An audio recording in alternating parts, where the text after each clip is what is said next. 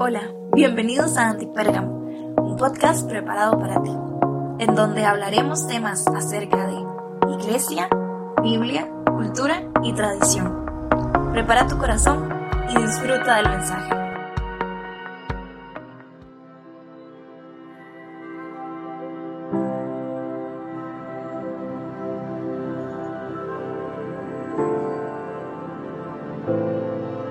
¡Hey! ¿Cómo están?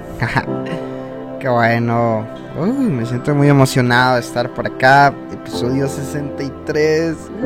Uh, ya vamos entrando a los 60.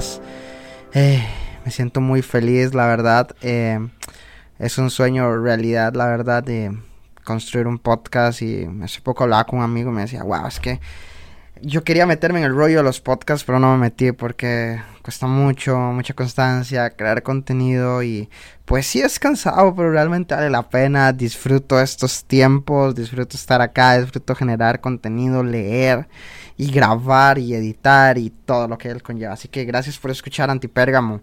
Seguimos con los devocionales creativos. Entramos al mes de octubre y este mes de octubre vamos a tener cuatro devocionales más y ya terminamos esta serie de dos meses de devocionales creativos que al final fueron nueve devocionales creativos. Espero que hayan sido bendición para tu vida y bueno, vamos a entrar a la recta final de estos devocionales.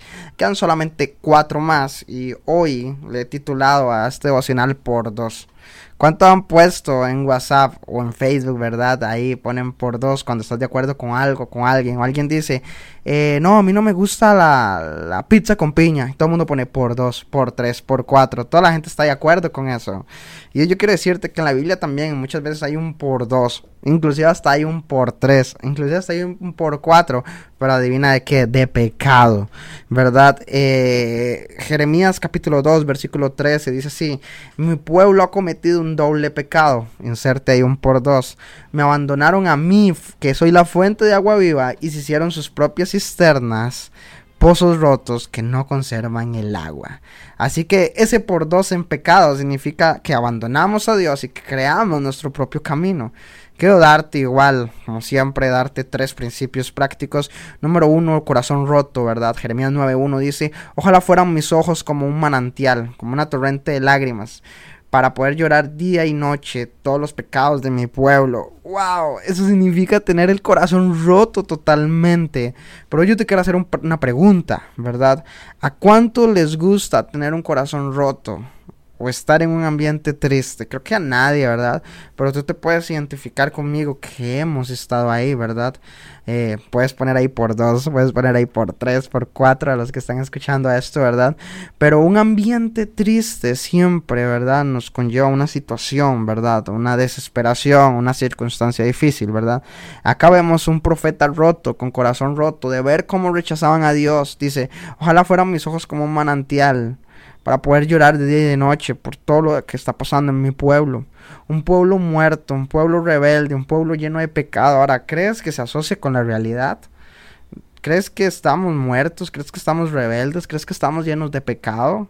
Por dos, por tres, por cuatro. Un Dios de tantas oportunidades. Porque un Dios es de tantas oportunidades. Pero que pero muchas veces nosotros no aceptamos nuestro arrepentimiento. No buscamos y nos quedamos ahí en un corazón roto. Ahora, muchas veces nosotros abandonamos a Dios, ¿verdad? Ese era uno de los pecados que cometieron el pueblo, ¿verdad? Por ende, abandonar a Dios siempre va a constituir a tener un corazón roto. Después, en el punto número dos, muchas veces nosotros queremos crear, ¿verdad? Nuestro propio camino, pero nosotros no somos los que creamos nuestro propio camino. Jeremías 17:9 dice, nada hay tan engañoso y perverso como el corazón humano. ¿Quién es capaz de comprenderlo, verdad? El pecado muchas veces nos atrapa, nos hace dudar, ¿verdad? De quién es Dios y de lo que Él ha hecho.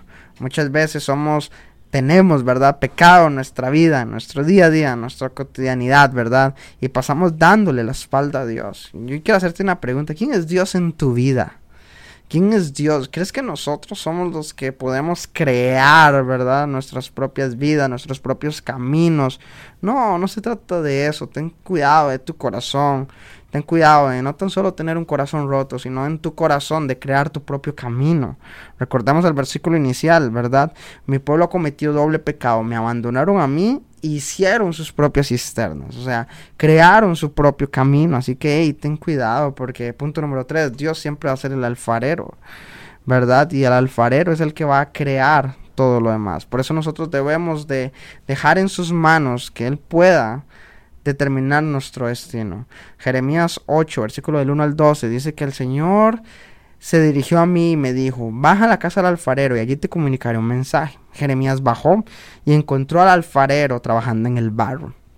Cuando el objeto que estaba haciendo le salía mal, volvía a hacer otro con el mismo barro hasta que quedaba como él quería. Entonces el Señor le dijo, ¿acaso no puedo hacer yo con ustedes esto? Lo mismo que hace el alfarero con, con el barro. Ustedes son en mis manos como el barro en las manos del alfarero. Pero muchas veces he querido arrancar o derribar pero esta nación no se deriva y no se aparta del mal. Entonces yo voy a tener que enviarles un castigo.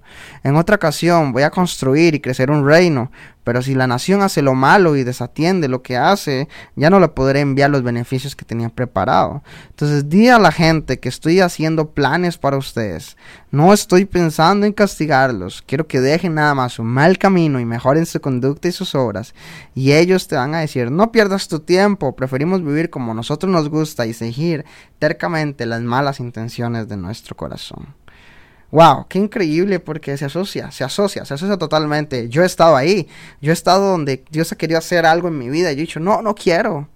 Y se puede decir por dos, por tres, porque es una verdad, es una realidad donde nosotros no dejamos que Dios haga lo que tenga que hacer en nuestras vidas.